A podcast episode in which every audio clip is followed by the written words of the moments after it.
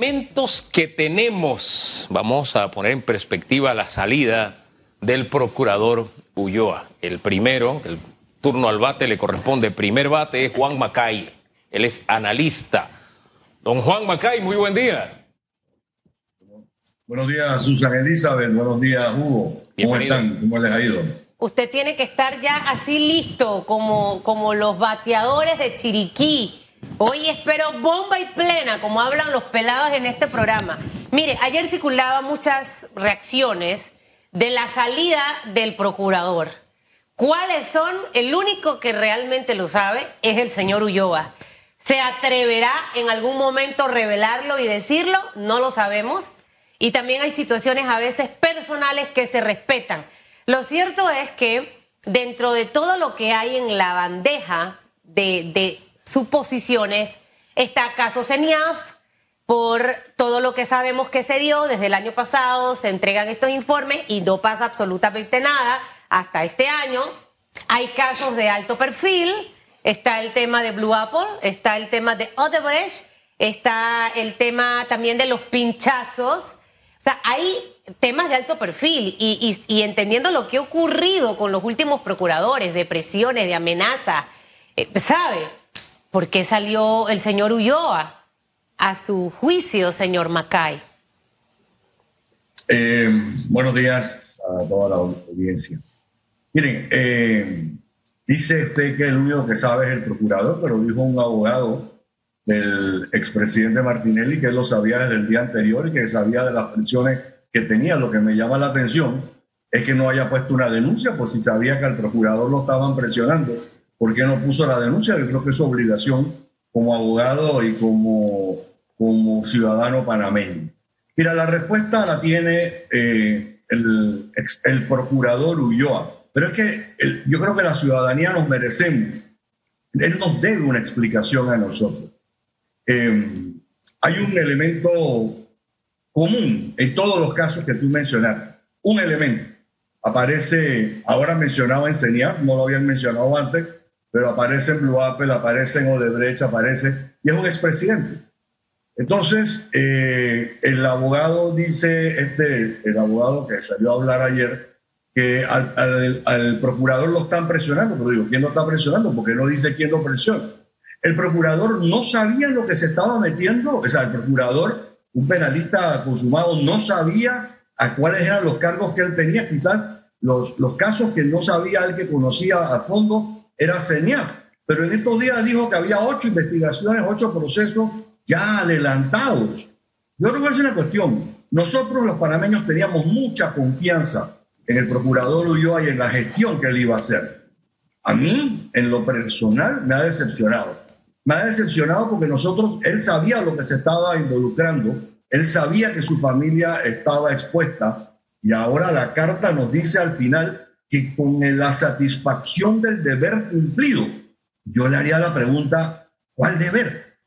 Porque mira, Susan, tú acabas de mencionar casos que ya han abierto hace más de dos años. ¿Ha cerrado alguno? ¿Ha terminado alguno? ¿Le ha informado al pueblo de una? Yo no sé si es cobardía y en la mitad del camino digo, tú sabes qué, prefiero no seguir en este baile. Pero entonces es que era muy mal ante la audiencia queda muy mala ante el escrutinio público. Eh, yo no sé si en las presiones a las que él hace referencia nos tienen, yo pensaría, casi a dos pasos de lo que se llama un Estado fallido. Entonces, ¿qué tenemos? ¿Es que remover todo y volver a empezar de cero? Yo no sé, nosotros no votamos en mayo de hace dos años para eso. Nosotros votamos para que las cosas se hicieran. Entonces, yo como ciudadano tengo que exigirle al procurador que las cosas se hagan, que las investigaciones se hagan. Procurador, ¿usted no sabía lo que se iba a enfrentar? Esa es la pregunta que él nos debe a nosotros como, como ciudadanos que somos inteligentes y tenemos dos dedos de frente y nos importa este país. Fíjese que usted exige una explicación y dice que el señor procurador nos debe una explicación. Eh, yo coincido con usted porque yo tuve que leer varias veces la carta tratando de encontrar el argumento de fuerza que lo sacara de allí. Y ciertamente no es una carta que dice, o sea, dice pero no dice. Y esas son las más, esos son los mensajes más peligrosos. Y él espera una reacción de parte de la ciudadanía por ese sistema del que él viene, al que él ha pertenecido, del que él era la cabeza y del que él ahora renuncia. Entonces me parece, me parece un dédalo de, de contradicciones porque yo critico un sistema del que soy la cabeza dejo la cabeza, critico al sistema y no explico las razones. Entonces nos deja, aquí han salido todo tipo de especulaciones, entonces nos deja peor que cuando llegó, porque él entró en la cresta de un escándalo y se va en la cresta de otro escándalo. Y aquí la deuda de explicaciones es larga. ¿Usted cree que esta factura de explicaciones sí la va a pagar el señor Ulloa para que entendamos y, y lograr esa reacción que supuestamente su carta dice que él está esperando de la ciudadanía? No, no, no, no, no esperemos, no esperemos porque yo no creo que la, que la vamos a dar. Yo creo que eh, voy a decir algo que suena feo, pero le faltaron pantalones. Así es. Eh, la CENIA, que es el caso, el único caso que menciona por nombre y apellido en su carta es la CENIA. Eh, habían ocho casos, ocho investigaciones abiertas desde hace un año los, los panameños, como somos, nos, nos encanta irnos en comparsa. Eh, y alguien dijo algo, y vámonos en la comparsa porque es que la comparsa es la, la buena. Eh, vamos a echarle una culpa, vamos a echarle la culpa a quién nos echamos, a la ministra del MIDE, vamos a echarle a la directora de la sociedad. Una directora que acaba de entrar y una ministra que no estaba cuando los, los primeros sucesos se dieron.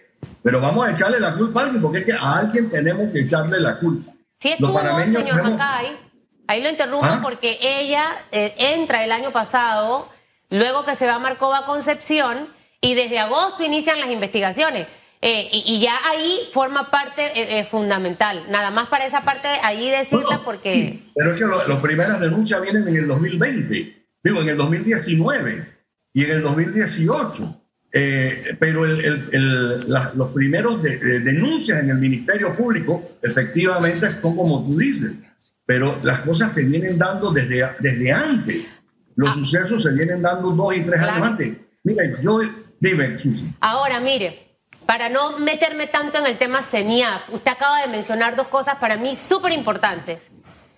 Uno, cuando agarra un puesto sabe a lo que va, con quién voy a trabajar, me va a dejar trabajar, no me va a dejar trabajar. O sea, uno sabe a lo que va, eso lo sabe hasta el que viene a trabajar con Susan cuando le dicen, hey, ella es dura, ten cuidado, esa mujer es exigente. No, esa es la fama que yo tengo y lo reconozco.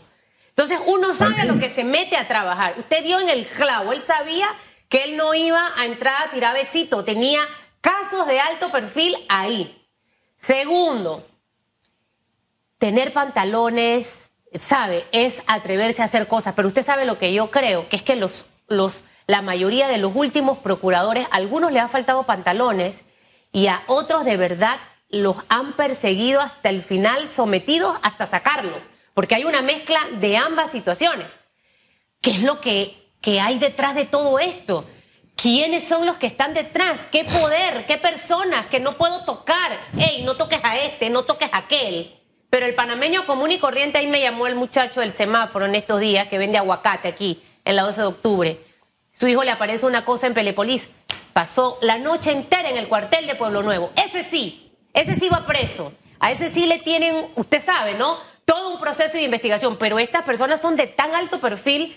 Yo me voy por allí, que aquí hay de todo, de todos los partidos políticos y de los poderes económicos, y hay presión, y aquí te tengo esto, hiciste esto, hiciste aquello, te metiste con esta, con este, haz esto por... Eso es lo para mí lo que está pasando allí, eh, señor Macay, porque nombran a personas con intereses políticos. O sea, nunca vamos a tener un desempeño como el que tiene que hacerse precisamente por eso. Mira, eh, pongo un paralelo, Susan, en lo que tú acabas de decir. Te voy a dar dos nombres. Fragata Jimmy, de un lado. Boquete Brewing Company, del otro lado. A uno le han montado la perseguidora, lo cierran, tienen gente del MINSA todo el día la fragata dos veces. Y bien, gracias a usted. Vámonos para allá porque es que eh, esos son los amigos de los ministros. Y, son, y coinciden, por pura coincidencia, son los mismos ministros. Entonces, eh, vuelvo a insistirte, estamos a dos pasos, a mi juicio, de un Estado fallido. Un Estado del que no vamos para adelante ni vamos para atrás. vuelvo, a hacer la pregunta, ¿tenemos entonces la ciudadanía que eh, ocupar los puestos que deberían ocupar decentemente los partidos políticos? Ahora que usted menciona el tema de los partidos políticos, hay algo que a mí no me deja de incomodar. Todos tenemos derecho a una opinión, a criticar, eso forma parte de la libertad de expresión. Y yo por lo general me centro en el mensaje, no en quien lo dice. Pero hay ocasiones en que usted tiene que mirar quién se lo está diciendo. Primero el contenido después de quién me lo dice.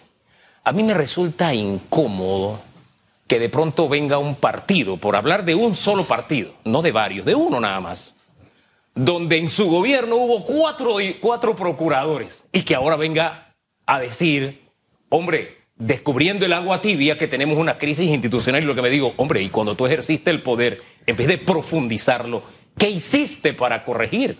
Tú formaste parte del sistema, tú eras un poder, tú eres líder de ese grupo. Hace unos días pensabas en que la constitución se reformaba en dos gobiernos, en dos asambleas, y ahora dices, vamos por constituyente. Sé yo, ese oportunismo de algunos grupos políticos, a mí no deja de incomodarme porque quienes crearon esta enfermedad ahora se erigen como los grandes médicos para eliminarla, tienen la vacuna para eliminar la pandemia que ellos inventaron. No sé si le logro transmitir la idea. Y esto no va solamente con un grupo político, son varios grupos políticos que están como que, wow, ahora colapsó. Espérate, es que estamos heredando lo que tú nos dejaste. ¿Cómo tú me vas a dar la medicina si tú causaste la enfermedad? Claro, mira, Hugo, tú has mencionado, eh, sin querer queriendo, sin nombre y apellido, lo mismo que hizo Susan sin nombre y apellido. Vuelvo a hacer la pregunta que les hice en su momentito. ¿Quién está involucrado en los pinchazos? ¿Quién está involucrado en Odebrecht? ¿Quién está involucrado en CENIA? ¿Quién? O sea, menciona todos los casos de alto perfil que mencionó Susan ahora y tiene la respuesta de lo que tú acabas de decir. O sea, eh, es la misma persona que está destruyó la institucionalidad del Estado durante su presidencia y seguimos haciendo, por plata o sin plata, eh, destruyendo un sistema democrático. Ojo, voy a decir algo que suena muy duro. Nuestra democracia está en peligro. Está en peligro igual que estuvo en peligro cuando tuvimos que salir a la calle cientos de miles de personas a recuperar nuestra libertad, nuestra democracia y nuestra justicia. ¿Quién tiene gran parte de la culpa de lo que está pasando? La Corte Suprema de Justicia. Si la Corte Suprema de Justicia hubiera fallado en derecho en el momento en el que debería fallar, muchas de las cosas que están pasando no están pasando. Don Juan. Usted, usted dio en el clavo en muchas cosas y eso es lo que le gusta a veces a la gente, señor McCain. A mí no me importa el sistema fallido. Ah, qué bueno que falle, pues que el sistema se vaya. Ni entienden lo que dicen. Yo lo que quiero es plata, yo lo que quiero es esto. Eh, ¿Sabe, no? Lo digo paradójicamente. Gracias, señor McCain. Gracias. Orientador, como siempre. Que tenga buen día. Que.